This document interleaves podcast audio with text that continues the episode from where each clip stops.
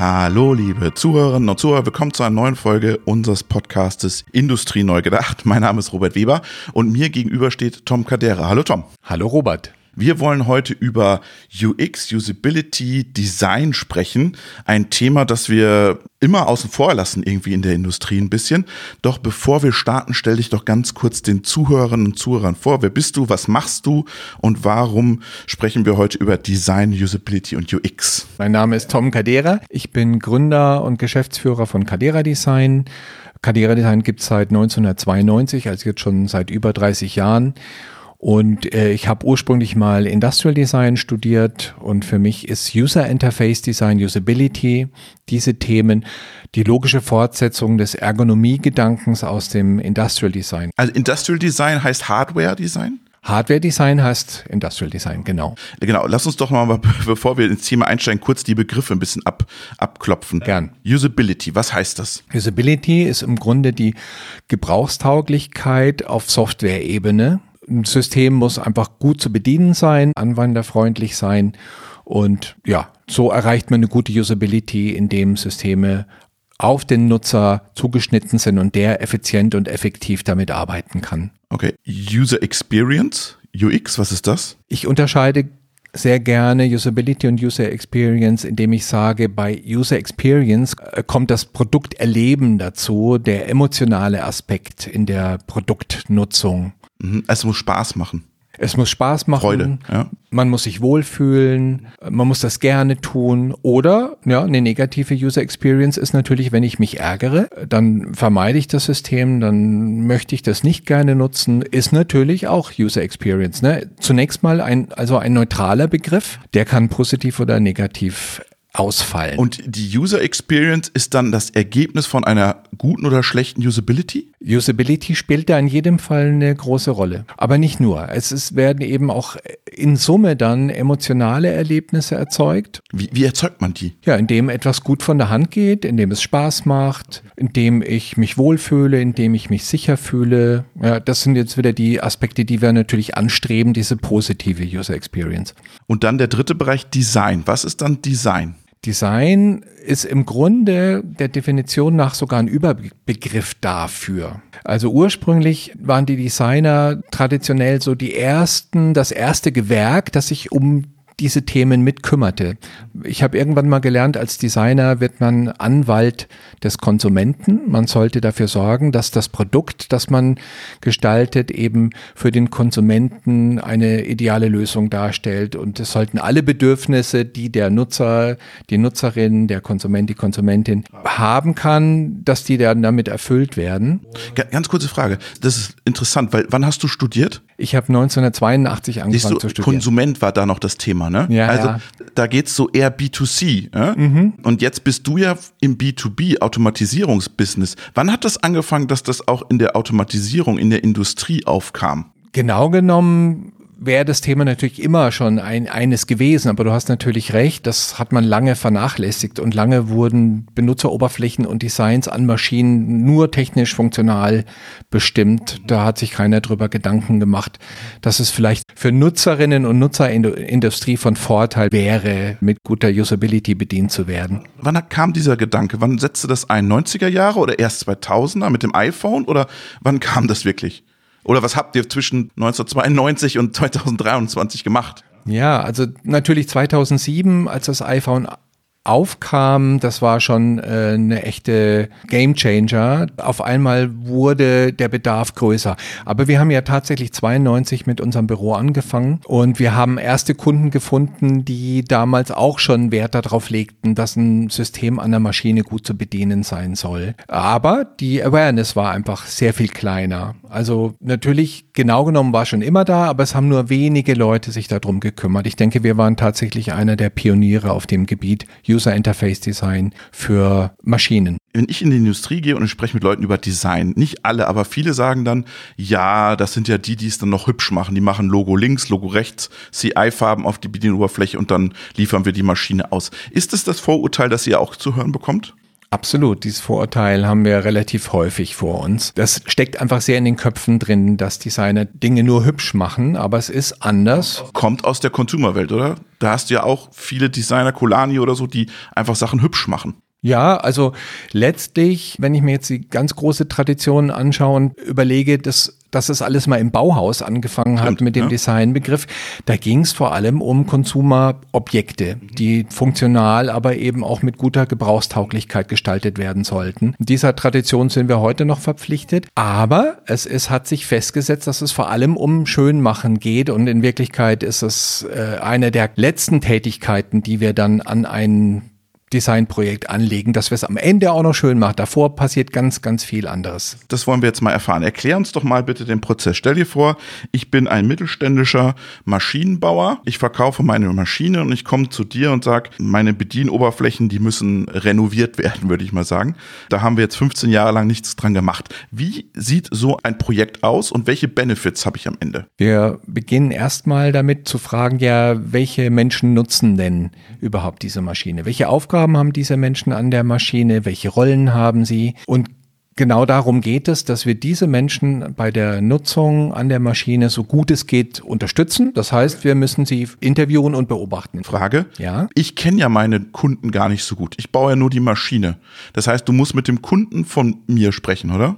Ganz genau. Es geht um die Kunden der Kunden genau genommen. Es gibt bei unseren Kunden, meistens Maschinenbauer ja oder eben große Automatisierer, gibt es immer Leute, die sagen, sie wüssten, wie die ihre Kunden damit arbeiten. Das glaube ich nicht. Aber es ist deren weit verbreitete Meinung. Okay. Und ja, wir müssen dazu kommen, dass wir vor Ort bei den Kunden unserer Kunden im Idealfall uns die Systeme anschauen, eben beobachten, wie Nutzerinnen damit arbeiten, sie interviewen und so bekommen wir raus, was wirklich an den Maschinen gebraucht wird. Und das ist häufig eine große Differenz zu dem, was unsere Kunden glauben, wie die Menschen damit arbeiten. Das ist ja für den Maschinenbauer, also für mich als Maschinenbauer, total wertvoll, mal zu erfahren, wie meine Kunden die Maschine eigentlich nutzen. Absolut. Ja, eine Riesenlücke. Das heißt, ihr geht wirklich vor Ort in die Fertigung und dann steht ihr da mit einem Klappbrett und schreibt mit oder macht Interviews oder wie sieht das aus? Genau, wir filmen da häufig auch, wenn wir das dürfen. Wir machen Fotos, wenn wir das dürfen. Wir schreiben mit und haben vorbereitete Leitfäden, die wir dann vorher mit dem Kunden erstellen, um bestimmten Fragen und bestimmten Nutzungsweisen auf die Spur zu kommen. Hat sich das über die letzten 30 Jahre verändert, dass Menschen anders, also ich glaube, wir sprechen von anderen Qualifikationen in der Fertigung. Mhm. Äh, wir haben ja auch einen Fachkräftemangel, wir haben viel ungelernte Mitarbeiter auch. Hat sich das verändert? Mhm. Wir beobachten, dass immer mehr ungelerntes Personal dann an den Systemen steht, wenn es um die tägliche Produktion geht. Es ist dann fachliches Personal natürlich auch an den Systemen am Arbeiten, die diejenigen, die dann Pro Programme schreiben, die das System einrichten, die das in Betrieb nehmen. Und unsere Aufgabe ist es letztlich alle Rollen anzuschauen und für jeden die ideale Benutzeroberfläche zu generieren. Das heißt, eine Benutzeroberfläche basiert auch auf verschiedenen Rollen. Ja, absolut. Dieses Thema Fachkräftemangel. Glaubst du, dass das ganze Thema noch mehr Geschwindigkeit gibt. Ich war mal in einem Logistikzentrum, da hat mir jemand gesagt, die können gar nicht lesen, meine Leute. Die können das gar nicht verstehen, was da steht. Glaubst du, das kommt noch mehr, dass du noch mehr in diesen Bereich investieren musst? Ja, absolut. Das hören wir sehr häufig. Also gerade auch, weil die Maschinen in unterschiedlichsten Ländern aufgestellt werden und dieser Aspekt, wir haben Analphabeten an den Systemen stehen, das hören wir sehr oft. Aber wie schwierig ist das da, was zu finden? Ja, das ist die Herausforderung, das dann ideal an der Benutzeroberfläche darzustellen. Geht aber deswegen einigermaßen gut, weil die Tätigkeiten, die Menschen, die einfach nur für den täglichen Produktionsablauf sorgen müssen. Dinge, die die tun, die sind meistens sehr einfach und es sind nicht so viele Dinge. Und das ist genau der Unterschied zu Systemen, die wir zum Beispiel vor 20 Jahren vorgefunden haben, wenn wir uns, so eine Maschinenoberfläche angeguckt haben, da war die Oberfläche meistens für den Inbetriebnehmer in erster Linie gebaut, weil der dem Entwickler ins Ohr geflüstert hat, was er alles braucht. Dann wurde das umgesetzt, aber der Operator vor Ort konnte damit natürlich gar nichts anfangen. Im, Ge im Gegenteil, der hat womöglich noch viel verstellen und falsch machen können, weil er ganz, ganz viele Parameter einstellen konnte, die er gar nicht einstellen sollte. Also weniger ist mehr manchmal. Absolut. Wir stellen immer wieder fest, dass für den eigentlichen Produktionsablauf gar nicht so viele Dinge nötig sind. Die stellen wir dann sehr, sehr vereinfacht dar und das geht oft auch ganz ohne Sprache. Aber da gibt es doch immer so einen Konflikt. Vertrieb und Marketing meines Maschinenbauers, die sagen, na, wir müssen alle Zusatzfeatures immer anteasern und den Leuten zeigen und dann kannst du das noch machen und das noch machen. Gibt es da manchmal Konflikte, Entwicklung, Vertrieb, Design, dass ihr sagt, boah, das, da kommen wir uns schon manchmal ins Gehege? Ja, also die Features, die da rein sollen, die machen natürlich erstmal mehr Komplexität. Und wir versuchen, und das ist unsere Kernaufgabe, die Dinge zu vereinfachen. Und damit haben wir erstmal gr grundsätzlich genau den Widerspruch, den du da ansprichst. Aber wir federn das eben meistens über die unterschiedlichen Rollen ab. Ja, und so ein Ingenieur, der einfach die Inbetriebnahme vornimmt oder, oder ein Fachmann, der, der Produktparameter einstellt, dem kann man schon wieder mehr zumuten. Und wiederum, ja, eine unserer Kernaufgaben ist, Komplexität zu vereinfachen. Also auch das geht immer. Man muss dann das entsprechend gut aufteilen und auch da wieder rausfinden, was ist denn die eigentliche Aufgabe? Wie versteht der User, die Userin genau das, was er da gerade machen soll? Das tun wir dann auch. Jetzt sind wir gerade in der Fabrik und ihr habt euch das angeschaut, wie der arbeitet. Wie viele Interviews führt ihr da so? Sind das 10 oder sind das 50 oder ist das unterschiedlich? Das sind eher im Bereich weniger 10. Also es ist erstaunlich, wie, wie viel man herausfindet, wenn man mit den richtigen Leuten, das ist ganz wesentlich, mit den richtigen Menschen an den Maschinen spricht. Dann kriegt man mit wenigen Interviewpartnern und einer guten Struktur die wichtigsten Dinge heraus. Okay, dann nehmt ihr das mit in euer Büro. Was macht ihr dann? Was ist der zweite Schritt? Dann werten wir das aus und leiten Anforderungen daraus ab, die häufig in ein sogenanntes Backlog geschrieben werden. Und gemeinsam mit dem Kunden sucht man sich dann die ersten Aufgaben aus, die dann in eine gute Benutzeroberfläche umgesetzt werden sollen. Sind Sie da manchmal überrascht? Die sind oft überrascht über das, was der Nutzer eigentlich will. Ja, und das ist für uns der Kernpunkt, dieses eigentlich Wichtige herauszufinden und nicht das, wie es schon immer war und wie es ursprünglich der Techniker, ohne den Anwender gut zu kennen, umgesetzt hatte. Ist es dann manchmal wirklich, was wir auch gerade schon hatten, dieser, dieser Konflikt, müsst ihr da dann auch Überzeugungsarbeit leisten? Oder sagen die, nein, wir ziehen das jetzt so durch? Wie ist das? Ticken da Maschinenbau unterschiedlich? Gibt es da Progressive, die sagen, Tom, ich vertraue dir da, wenn ihr das rauskommt, oder sagen welche, nein, wir müssen das aber so und so machen, wie wir das wollen? Sehr, sehr große Bandbreite. Immer mehr zum Glück erleben wir heute unsere Kunden so, dass sie das durchaus als Mehrwert von Anfang an sehen, aber hin und wieder müssen wir da schon noch Überzeugungsarbeit leisten. Es ist ja im Prinzip eine Kundenbefragung auch ein Stück weit, ne? Absolut. Und man muss ja, man möchte ja gemeinsam äh, ein Projektteam bilden, man muss da an einem Strang, an einem Strang ziehen und da ist es ganz wichtig, dass man eine gleiche Auffassung darüber hat. Ich kenne das aus der Logistik, dass die, wenn die neu beschaffen, dann fragen die oft ihre Gabelstaplerfahrer, mit welchen Staplern fühlen die sich am wohlsten. Und da haben die ein riesen Mitspracherecht, die Staplerfahrer in, in der Logistik, ja, weil die müssen am Ende diese. Ist das im Maschinenbau auch oder ist das für die ganz neu, dass auf einmal die Maschinenbediener so super wichtig sind, weil man sonst Kundenbefragung macht man dann im mittleren Management, wie seid ihr zufrieden mit der Maschine, der guckt auf seine Zahlen, Output, ja, passt, aber dass man diese Blue-Color-Worker fragt, ist doch super selten, oder? War früher super selten, aber immer mehr Akzeptanz erleben wir dafür auch. Okay, spannend. Okay, ihr sagt, der Kunde ist hier, ihr schlagt es vor. Was macht ihr dann? Ja, dann haben wir eben diese Anforderungen äh, erfasst. Wir konzipieren erste Benutzeroberflächen. Wir müssen uns überlegen, ja, muss denn der Anwender, die Anwenderin hier navigieren? Welche Aufgaben sind zu erledigen?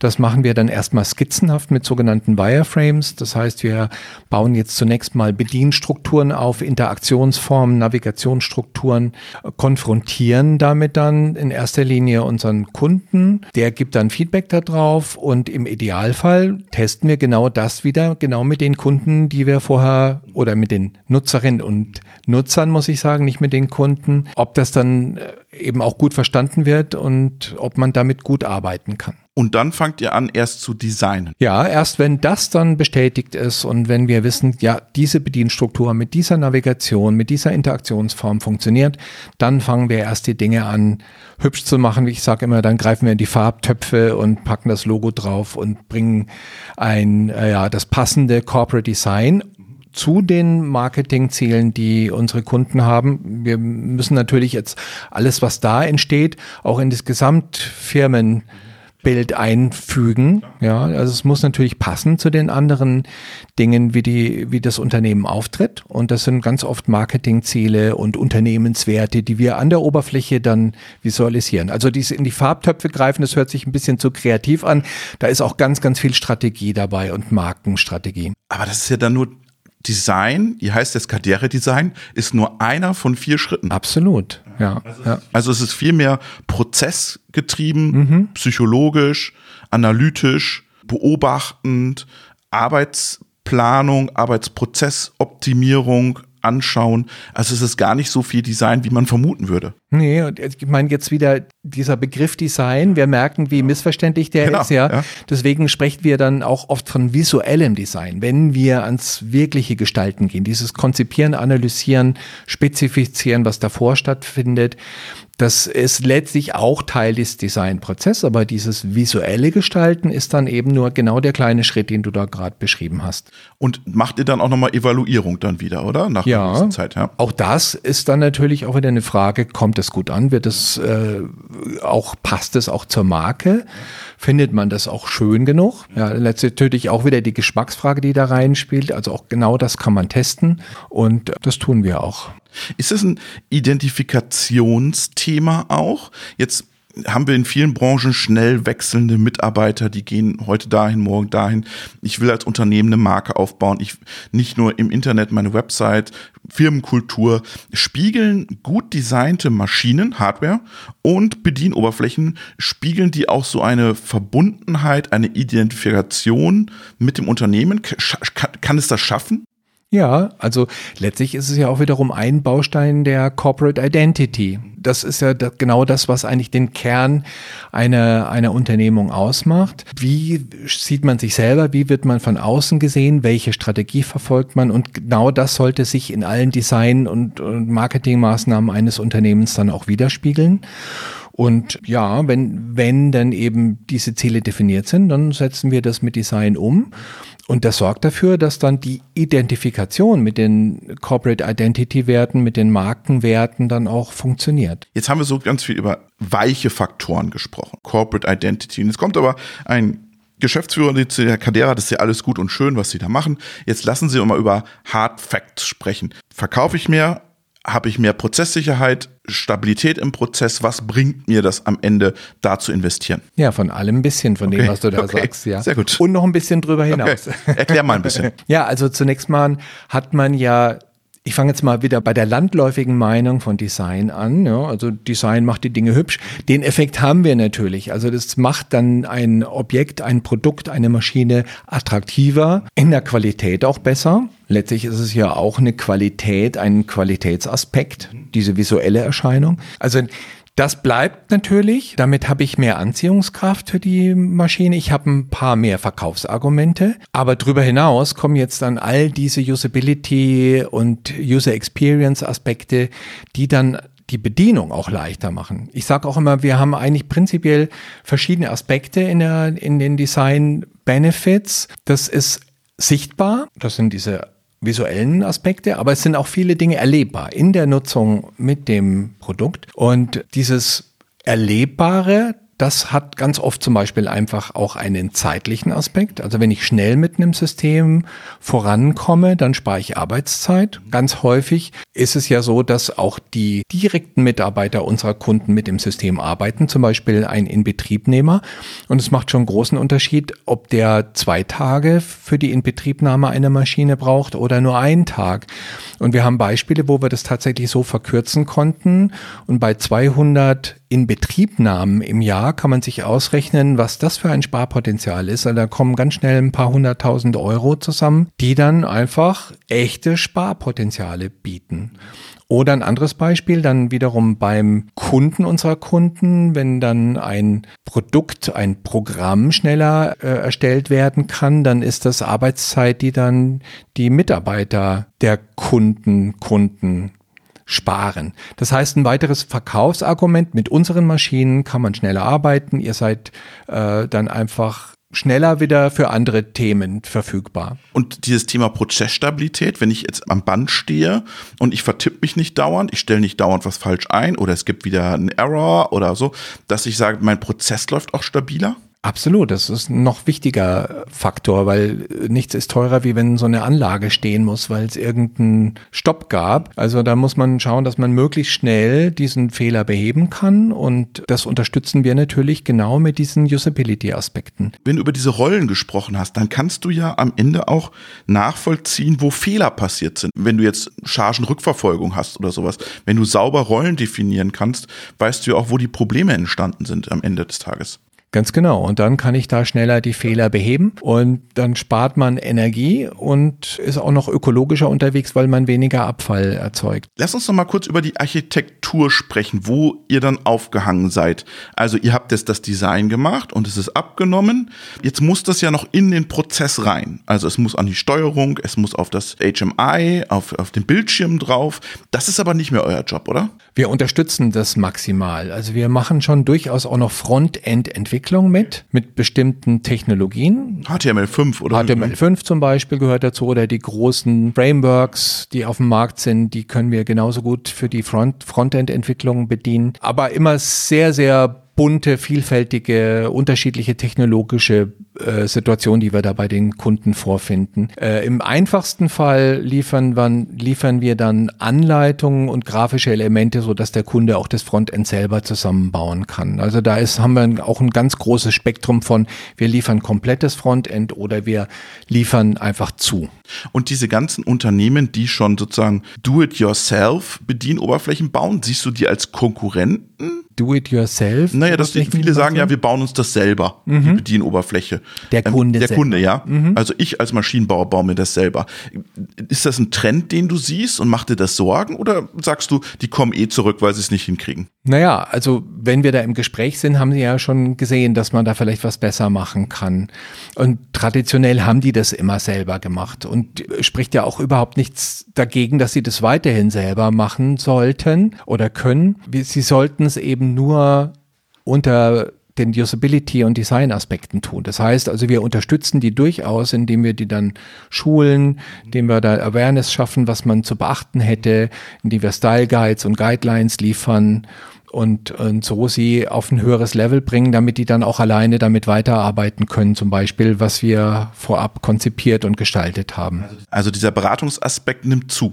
Absolut, ja, ja. Jetzt hast du ganz am Anfang einmal ganz kurz diesen iPhone-Effekt getriggert. Alles, was im Consumer-Bereich ist, funktioniert nicht in der Industrie oder braucht länger. Also Wischsysteme, schwierig manchmal, hochauflösende Displays, Robustheit von Systemen. Wie viel kann man wirklich übernehmen und wo muss man sagen, hey, jetzt müssen wir mal kurz runterkommen, lieber Geschäftsführer, wir werden dir kein iPad in die Produktion hängen können. Also wie viel geht, wie viel geht nicht? Es geht immer mehr. Also gerade durch moderne Technologien kommen wir immer mehr dahin, dass auch, dass wir näher an diese Konsumererwartungen herankommen. Aber ja, da muss man immer wieder von Fall zu Fall schauen, was geht, was geht nicht. Ne? Man hat, mal hat man eine Handschuhbedienung, da ist dann mit Wischen dann schon mal sehr eingeschränkt.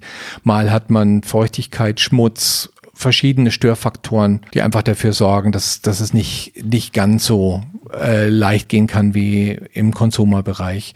Dann haben wir meistens ältere, ältere Hardware, die nicht ganz so leistungsfähig das äh, erkennen wir, ist. Ja. ja, ja, genau. Ja. Und äh, ja, ich verstehe auch die Hersteller, die müssen für eine ewig lange Verfügbarkeit sorgen. Auch das ist natürlich ein Riesenunterschied zum Konsumermarkt, wo es überhaupt kein Problem ist, alle zwei Jahre, alle zwei Jahre was komplettes Neues zu bringen, was natürlich auch wieder nicht besonders ökologisch ist. Aber genau das sind die Faktoren, die dann dafür sorgen, dass es eben nicht eins zu eins vergleichbar ist, aber wir kommen immer näher dran.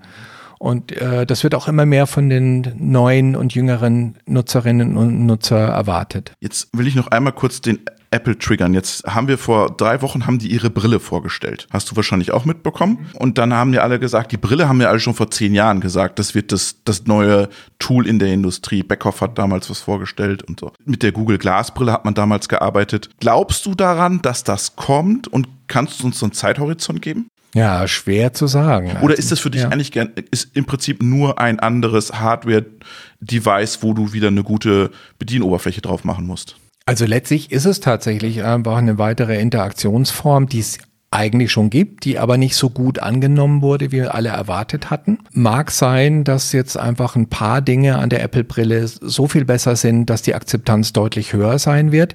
Müssen wir sehen, müssen wir beobachten. Aber ist jetzt für euch kein so, boah, das, das verändert jetzt meinen ganzen Markt, weil du musst da ja auch wieder eine saubere Bedienoberfläche draufpacken. Nee. Nee, das verändert letztlich gar nichts. Ich brauche, genau, ich brauche eine gute Bedienoberfläche auch auf diesen Systemen und es ist einfach eine ganz, eine weitere Interaktionsform. Zum Schluss würde ich dich nochmal fragen, wenn du zurückblickst auf deine letzten 30 Jahre und wenn du jetzt vorausblickst auf die nächsten 10 Jahre, was war das Projekt in den 30 Jahren, das dich am meisten begeistert hast und was du heute noch deinen Kunden zeigst, wo du sagst, das war echt maßgeblich, hat vieles geändert und was glaubst du, wird es in 10 Jahren sein? Oh, das ist jetzt echt eine schwierige Frage. ja.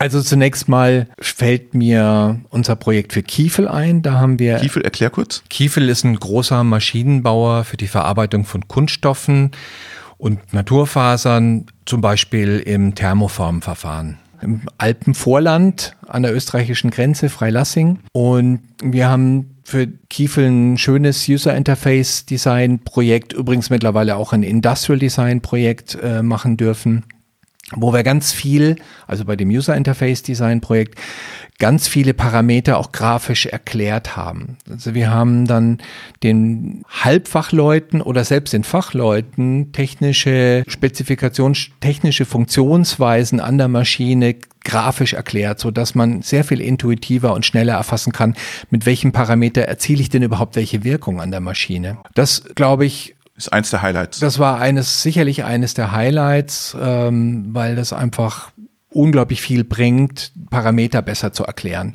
Das ist so eine Tiefe an, an Bearbeitung, die wir nicht so häufig haben in anderen Projekten und deswegen habe ich die jetzt mal hier so besonders halt gehighlightet. Genau. Und wenn du jetzt zehn Jahre in die Zukunft schaust, was glaubst du, was kommt da, wenn wir über sprechen über AI, Industrial AI, Erklärbarkeit von AI, vielleicht auch, ist das euer Job in Zukunft AI-Entscheidungen in der Maschine erklärbar zu machen, weil du sagst, Parameter erklären, vielleicht muss ich auch Modellentscheidungen erklärbar machen. Absolut, das, das halte ich für ein ganz großes Thema in der Zukunft, zu sagen, ich möchte auch mich da wieder wohlfühlen als Nutzerin, als Nutzer an der Maschine. Ich möchte verstehen, was ich da tue. Insofern braucht es in irgendeiner Form eine Erklärung dessen, was von der AI kommt und was nicht von der AI kommt und welche Grundsätze vielleicht für eine Entscheidungsempfehlung gesorgt haben. Das so, dass ich als Nutzerin, als Nutzer das Ruder in der Hand habe.